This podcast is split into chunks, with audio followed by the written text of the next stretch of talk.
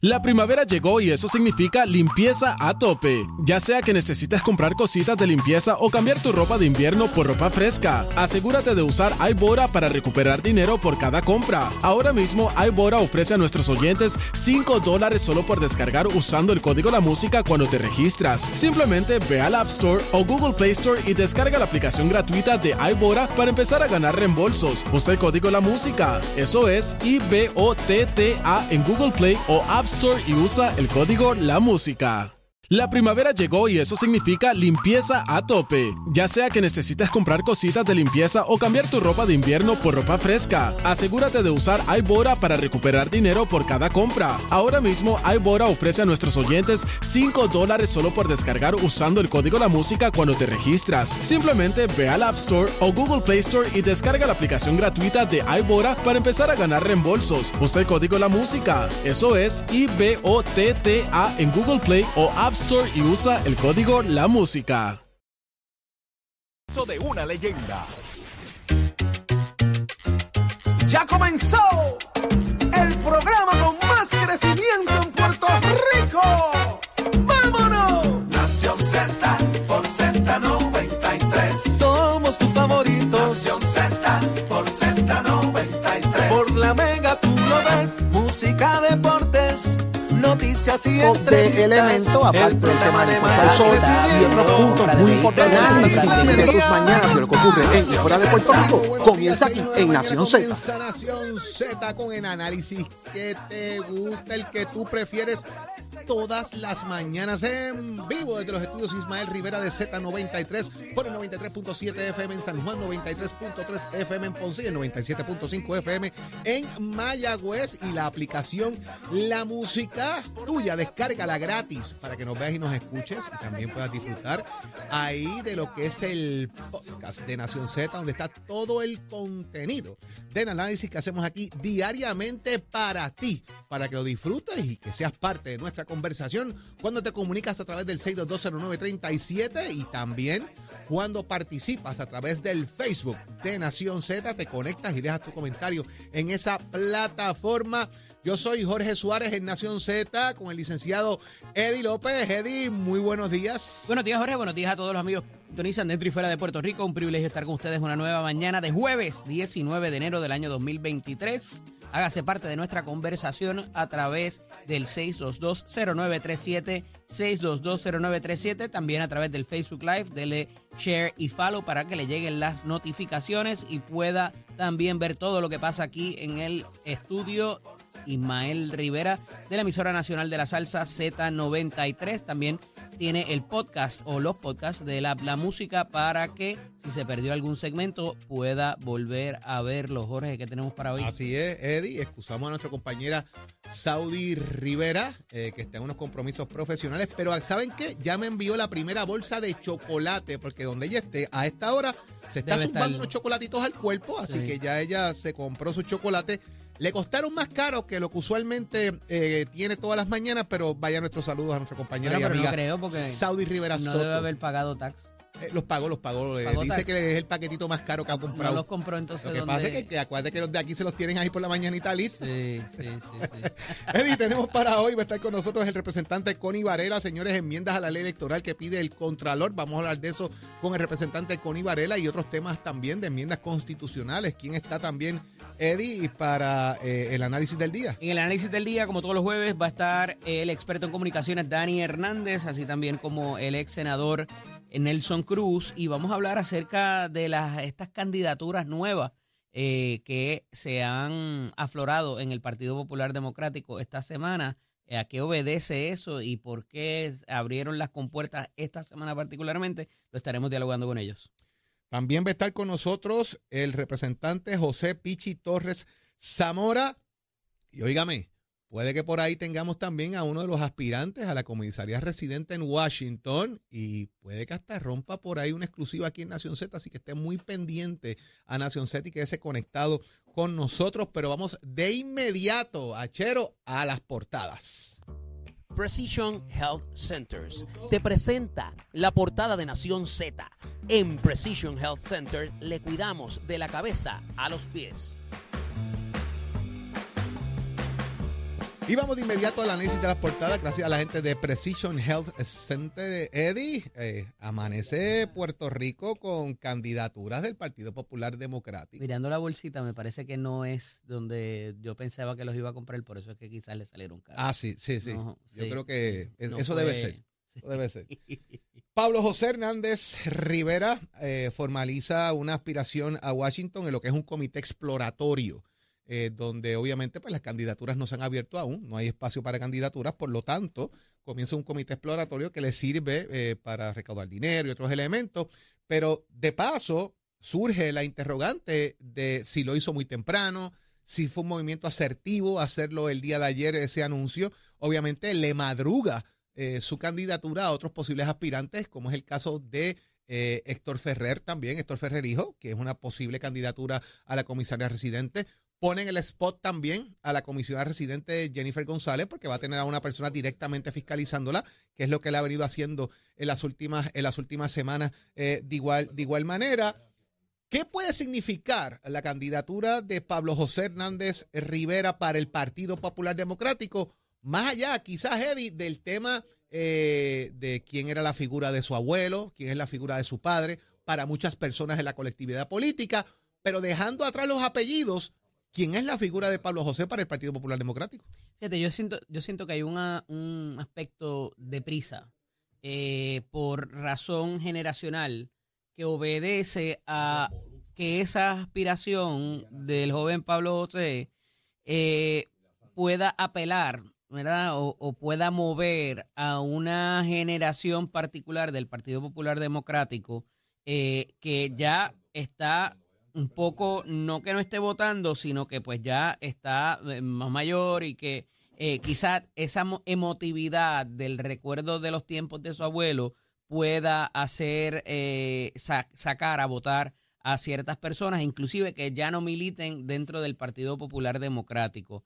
Eh, dicho esto, eh, me parece que es, como te decía ayer, es una página del libro de Ricardo Rosselló, cuando empezó con Boricua Araez, cuando empezó con los movimientos y los comités exploratorios en un momento dado. De hecho, la noticia original eh, de eh, la aspiración política de Ricardo Rosselló era para la comisaría residente. Luego se dio aquel giro que eh, concluyó con la, la, la primaria entre Pierluisi, que presidía el partido en ese momento, eh, y que Rosselló termina derrotándolo, ¿verdad? Con la fuerza que traía de ese comité exploratorio, de ese comité también eh, que tenía que ver con eh, la aspiración de la estadidad y buscar de alguna manera adelantar eh, la cuestión de los delegados, que desde ese momento, yo te diría eh, 2013-2014, ya eh, Ricardo Rosselló estaba en los pininos de lo que hoy son sus delegados de la estadidad, los- es- esa, esa cantidad de voluntarios eh, que lo sigue, ¿verdad? Y que, y que voluntariamente, pues, tengo que recalcar, eh, lo hace eh, inclusive costeando sus propios gastos. Me parece que en el caso de Pablo José se le hace igual de complicado por razón de que no hay un líder definido para la gobernación como figura cimera actualmente del partido.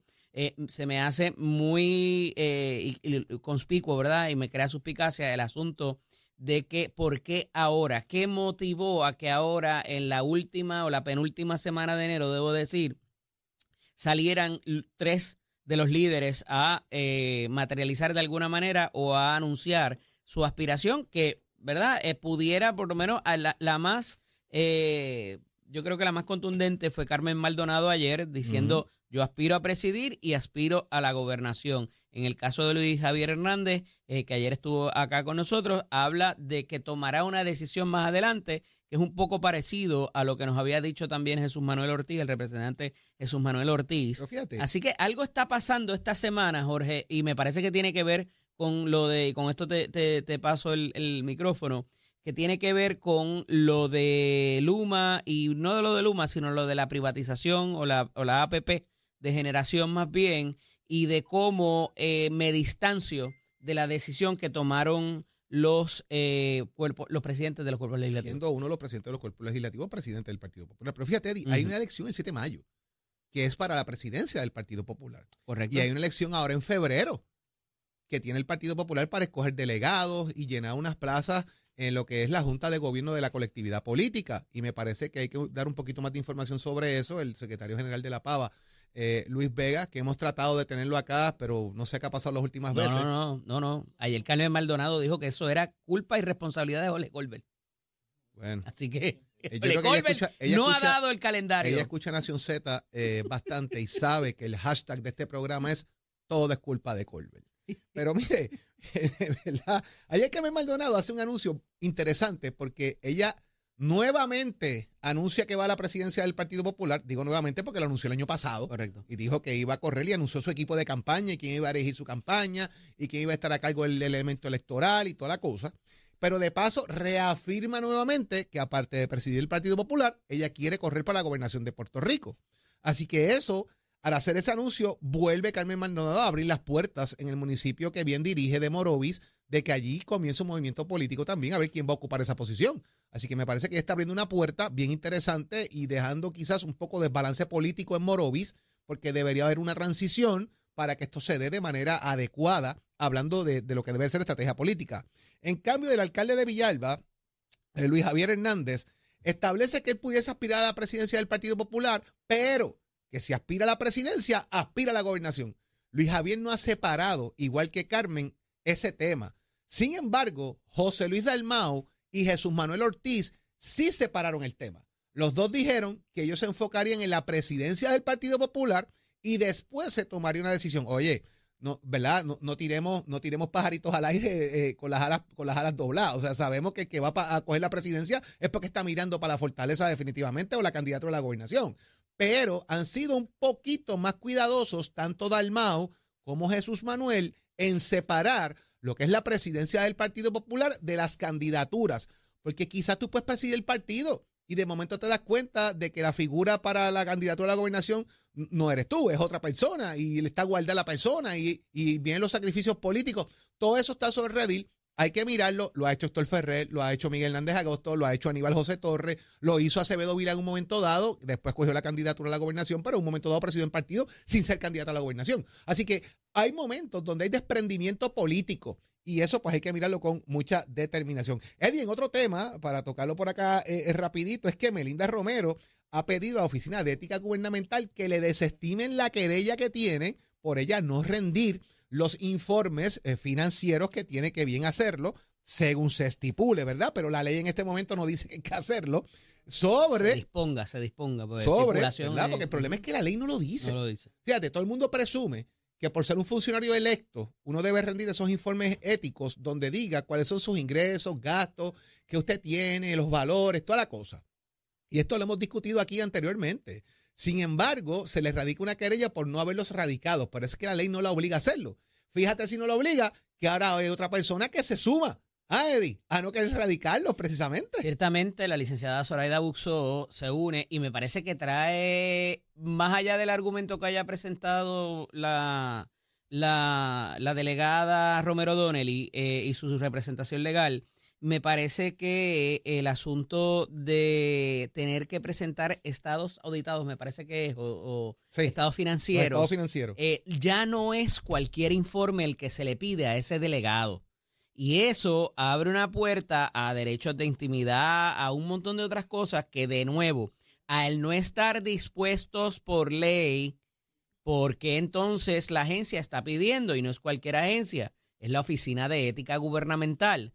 Así que me parece muy interesante la información que se le añade el argumento ayer la licenciada Zoraida Buxó y eh, sería la segunda delegada. Hay que ver qué va a pasar con el resto de los otros delegados que estén en la misma posición. Oh. Eh, me parece que igual que te digo que hay un elemento interesante o que abona quizás al argumento de ellos, Jorge, también hay otro asunto, que es que porque tú radicas unos años sí y unos años no. Y eso pudiera de alguna manera eh, resultarles en contrario cuando venga el juga- jugador de hecho a cualquier esfera que lo vaya a hacer para decirle, pero es que tú te sometiste voluntariamente en este año, ¿por qué este año no? ¿Qué tú estás tratando quizás de esconder o que no quieres dar a conocer? Oye, el derecho de intimidad tú lo, lo puedes levantar en cualquier momento. Eh, y si no está en ley, no está en ley. Y a lo mejor en ese año tú no lo sabías y ahora lo sabes.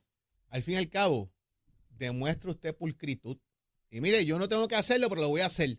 Y usted se evita todos estos cuentos y todos estos chismes. ¿Qué esconde o qué dejan de esconder? Pues ellas sabrán. Y obviamente, pues el país seguirá Trump. mirando esto, porque el problema, al fin y al cabo, señores, es que esto es una posición electiva que es ideológica. Y eso es parte, quizás, de lo que tanta bandera levanta todo esto. Oye, Pero, antes de irnos, no, el licenciado Montalvo me detalla una información súper importante, amigo en común, y es que la asamblea de delegados es el 26 de febrero. por eso. A febrero. eso, a eso obedece entonces el que eh, un- con un mes de anticipación se estén eh, anunciando la. Lo que te había dicho, hay una elección en febrero para llenar vacantes y una elección de presidencia en mayo. Por eso que ahora está todo el mundo buscando qué delegados pueden colocar en las posiciones para poder eh, amarrar su- sus huestes en ese sentido. Así que eh, estamos esperando por el amigo Luis Vega Ramos que eventualmente lo diga. Mire, esté pendiente que Pablo José Hernández Rivera va a estar con nosotros y nos va a una exclusiva. Así que como todo comienza aquí, usted pendiente aquí a Nación Z, que vamos a tener al eh, licenciado Pablo José Hernández Los huevos están caros. Rivera, que dijo que viene a darnos una exclusiva Los aquí. huevos están caros. Eh, parece, parece. Vamos a ver si saben del cascarón. Señores, ya está con nosotros nuestro amigo Tato Hernández. Somos. Tato, ganaste ayer, Tato. Arriba, vamos arriba, loco de contento. Sí, ganamos ayer. Usted me escribió que una cosita ahí, pero acuérdese, el juego son nueve entradas, Estuviste señor. pegado ahí. Sí, sí, sí, sí. La primera entrada fue muy buena para nosotros. Hoy le hicimos seis carreras, así que ya usted sabe, y esto se empató. Entonces, por lo cual esta serie se convierte ahora de estos próximos cinco juegos, el primero que gane tres. Se juega viernes como local en Carolina y se, se descansa hoy y se juega domingo. Así que ya usted sabe cómo es esto. Pero quiero con ustedes dos compartir una inquietud y que Ah. ustedes me ayuden a opinión en este tema que voy a hablar y rompemos con el boxeo. Después en el otro segmento hablamos del béisbol. Saben que en el programa de nuestra amiga Burbu, que es compañera también en la radio, que está en Reggaeton 94, pues en su programa Burbuna y ella entrevistó a Miguel Coto y le preguntó sobre qué opinaba de estos influencers y personajes que están haciendo carteleras de boxeo. Y Miguel le contestó, usted sabe cómo es Miguel, que va allá no es preciso, y le dijo, le hacen daño a nosotros los boxeadores y al boxeo. Yo quisiera compartir con ustedes qué opinión tanto Jorge como tú, licenciado Eddie López, opinan en cuanto a esto, de lo que dice Miguel. Mira, yo creo que ese factor eh, de lo que es farándula eh, ciertamente distrae, es ruido eh, para el deporte y quizás pues eh, verdaderamente eh, pierde se pierde concentración, es lo que te pudiera decir así upfront. Se llama monetizar. Porque lo que estoy buscando es llevar eso a los canales de las redes, que la gente me vea, que le dé muchos likes y views, y entonces yo ahí cojo unos chavitos por la cosa. No, no tiene que ver un, el asunto también. un- nada con el con el deporte. Con el- Esto es un asunto de dólares y centavos. Así como yo lo veo. Yo, yo lo que digo es que estoy, yo envío una fotito por ahí de lo, de la, de la entrevista y eso. Yo lo que opino es que sí, Miguel Coto tiene 100% razón en que esto afecta al boxeo y esto afecta al promotor original y esto afecta a los boxeadores porque ahora mismo Dios mediante mañana que voy a tener una entrevista ya en vivo con dos grandes boxeadores jóvenes que se han luchado y han expresado y están en buen camino al boxeo y necesitan unas ayudas para encaminarse a un próximo evento que viene en Miami. ¿Qué pasa? Estos muchachitos tienen que hacer hasta perder las luces para tener por lo menos una ayuda extra para poder complacer esas cosas. Sin embargo, el público que apoya estas carteleras, como la reciente que viene por ahí de Gallo de Produce y de Charlie, que llena expectativa, que llena expectativa las peleas con Logan Paul, es el tipo que piensa para dar un peso, para ayudar al boxeador, que viene desde chiquito, que gana los campeonatos, que gana guante dorado, que participa en Puerto Rico en las selecciones de boxeo, que se hace profesional y tiene que pasar toda esta larga carrera para tener ayuda y ser reconocido y sin embargo dos pelagatos que en la vida nunca han hecho nada ni han aportado con nada entonces llenan un coliseo ¿me entiendes? Eso es lo que lo que yo creo que es la prerrogativa. Aquí todo esto es un negocio ¿no? y todo el mundo sabe que esto pues como Jorge dice ya usted sabe se monetiza y ahora se firma para YouTube y después de los mil suscriptores cuatro mil horas te pega llegar un chequecito, pero yo creo que entonces estas personas que cooperan con esto también debieran cooperar y ese pesito, esos dos pesitos, debieran ayudar a toda esa mega de jóvenes que, que viene por ahí, sepa de jóvenes, para ayudarlos en el boxeo, porque ustedes saben que hace tiempo de los tiempos Puerto Rico no tiene una grande camada de boxeadores para un futuro, porque muchos de los que tenemos por ahí, pues en su carrera en el medio cogen par de pesos y se desvían y se cogen otros caminos. ¿Tú me entiendes? Como Así también hay boxeadores que le han dado toda su vida y toda su gloria al boxeo y reciben una triste pensión de 300 dólares. Y ahí tenemos el caso de nuestro gran Wilfredo Benítez, que apenas se ayuda como se debiera de ayudar. Ahí tenemos a nuestro Pritchard Colón, que su papá y su mamá han hecho, hasta han vendido pasteles para cooperar con ese muchacho. Sin embargo, el que va a todas estas carteleras, pienso protestas para dar un pesito cuando lo tiene que ayudar para un boxeador de esto que fue y le dio gloria a Puerto Rico. ¿Me sigue? Ese es el, el punto mío, como ustedes la ven. Yo estoy de acuerdo, o sea, aquí hay cosas que hay que mejorar en el sentido de los deportistas y lo demás. Vamos a ver qué pasa con todo esto, Tato, porque esto es un tema de nunca acabar, lamentablemente. Así mismo, ¿eh? Pero- sí, que, que tiene Vamos a ver diferentes qué pasa con eso. opiniones. Vamos a ver, muchas gracias a ustedes dos por ayudarnos aquí. Titi Saudi ya sé dónde está, y ustedes no lo saben, ¿eh? y no me lo querían decir. Tiene un campamento en Cataño, en la bahía, porque ella quiere ser de las primeras de ir en la lancha de Cataño para la fiesta de la calle San Sebastián. Ay, Dios mío, señor. Y usted se entera aquí a través de Nación Z, somos deportes, es con oficio de Mestre Escoles. Óigame, estamos en el proceso de matrícula para nuestras clases que comienzan ahora en febrero. Usted va a llamar al 787-238-9494. 787-238-9494 es el numerito a llamar. Visita nuestros recintos, compara facilidades de equipo y toma tu la decisión de estudiar en Mestre Escoles. Oiga, chero, give it on my friend.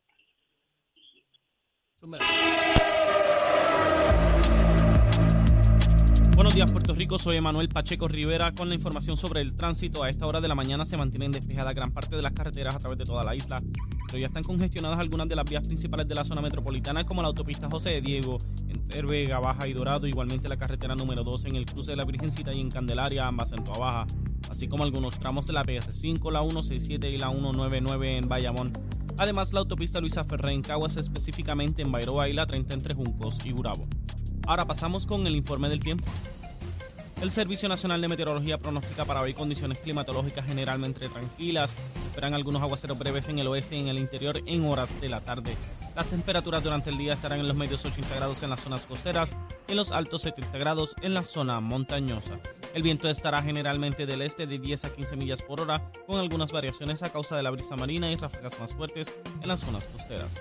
Hasta aquí el tiempo, les informó Emanuel Pacheco Rivera. Yo les espero en mi próxima intervención aquí en Nación Z, que usted sintoniza por la emisora nacional de la salsa Z93. Estás, estás con el habla música y Z93 en Nación Z. Y con nosotros está Lari Emil Alicea, presidente del Colegio de Trabajadores Sociales. Lari, qué bueno tenerte acá. Buenos días. Buenos días, qué bueno estar con ustedes. Feliz año.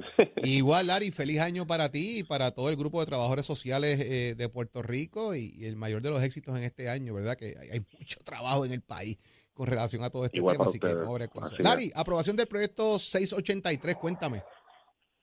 Pues mira, este es el proyecto que declara el trabajo social una profesión prioritaria en situaciones de emergencia. Un proyecto muy importante. Porque eh, cuando ocurren estas crisis climáticas o ambientales o sociales en el país, eh, se reconoce a medio humanidad como profesión esencial, se le dan incentivos, se le dan equipos de trabajo, se les dan unas condiciones especiales de empleo, y eso no ocurre con el trabajo social, que precisamente es la profesión que va a los lugares a hacer los estudios de necesidades, a organizar las familias, a organizar las comunidades, a brindar servicios sociales, y ese proyecto se aprueba luego de un, de un, de un largo camino, ¿verdad?, de legislativo. Es un proyecto que se, lleva presentando desde la presidencia de la doctora Mabel López, y finalmente, eh, a finales de la semana pasada, el gobernador le dio su firma.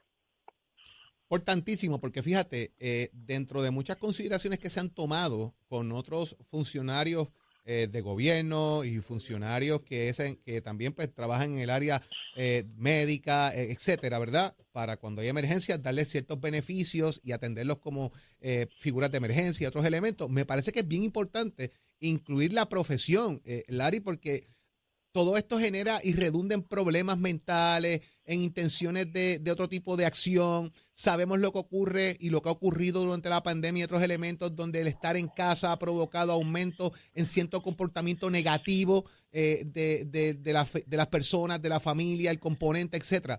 Creo que es asertivo el proyecto y, y, y la importancia que el mismo tiene. Claro, y ayuda también. Esto es lo que yo llamo una trilogía de proyectos. Está este proyecto y está el proyecto 893 y 894 que todavía están pendientes, que van dirigidos a atender tanto las condiciones laborales como el salario de los profesionales uh -huh. de trabajo social. Nos estamos quedando sin trabajadores sociales en el país. La Correcto, gente Larry, los chavitos hacen falta que, que, empaten esos chavos ahí. Eh, fíjate no, que... no, no, la gente, la gente se está yendo, la gente se está yendo del país. Aquí o hablábamos. Están dejando o están dejando el empleo para irse a trabajar a otro sitio. Aquí hablábamos, Larry, eh, Eddie, yo y Saudi estábamos hablando no hace tanto de que una persona en un empleo de salario mínimo ganaba más que un trabajador social del Departamento de la Familia. Hasta que le subieron un poco el salario a 1.700 dólares, pero todavía en el Departamento de Educación ganan más. 41 dólares. Saludos, eh, Larry. ¿Sabes? Hay todavía empleados, saludos, eh, saludos, eh, trabajadores sociales ganándose 1.341 dólares. O sea, ¿y por, qué, ¿por, qué, ganan más en el Departamento de Educación? ¿Por qué ganan menos en el Departamento de la Familia cuando la preparación básicamente es la misma y, y tienen trabajo? Y a veces en el Departamento de la Familia tienen más trabajo que en el Departamento de Educación. Sí, sí, es, es, es, es una situación que, que, que hay que atender en el país de manera urgente porque hace unos meses escribí yo una columna en el Nuevo Día donde yo estoy observando con preocupación cómo está colapsando el sistema de prestación de servicios sociales y la mayoría de la gente que está en posiciones de política pública y el ejecutivo están mirando esto como, como si estuvieran en el cine comiendo popcorn. Y a mí me preocupa mucho porque realmente eh, el trabajo social es el responsable, es la espina dorsal de lo que es la prestación de los servicios sociales en el país y si nosotros no atendemos las condiciones de la profesión de trabajo social, vamos a observar el colapso total y ya lo estamos viendo con relación a que no se no se reclutan trabajadores sociales en el departamento de la familia porque nadie quiere trabajar, le están renunciando personas, están o sea, hay, hay locales y, y, unidades que están corriendo uh -huh. con menos del personal mínimo necesario y, bueno. y, y esto es sumamente preocupante porque más que las condiciones laborales para nosotros cuando tú garantizas que hayan condiciones laborales adecuadas, estás a la vez defendiendo el derecho de la ciudadanía a recibir servicios sociales de calidad.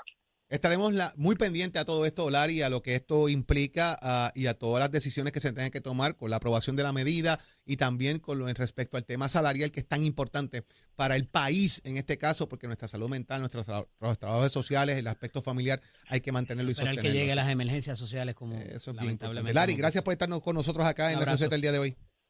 Abrazo por ustedes. Próximo. No te despegues de Nación Z. Próximo.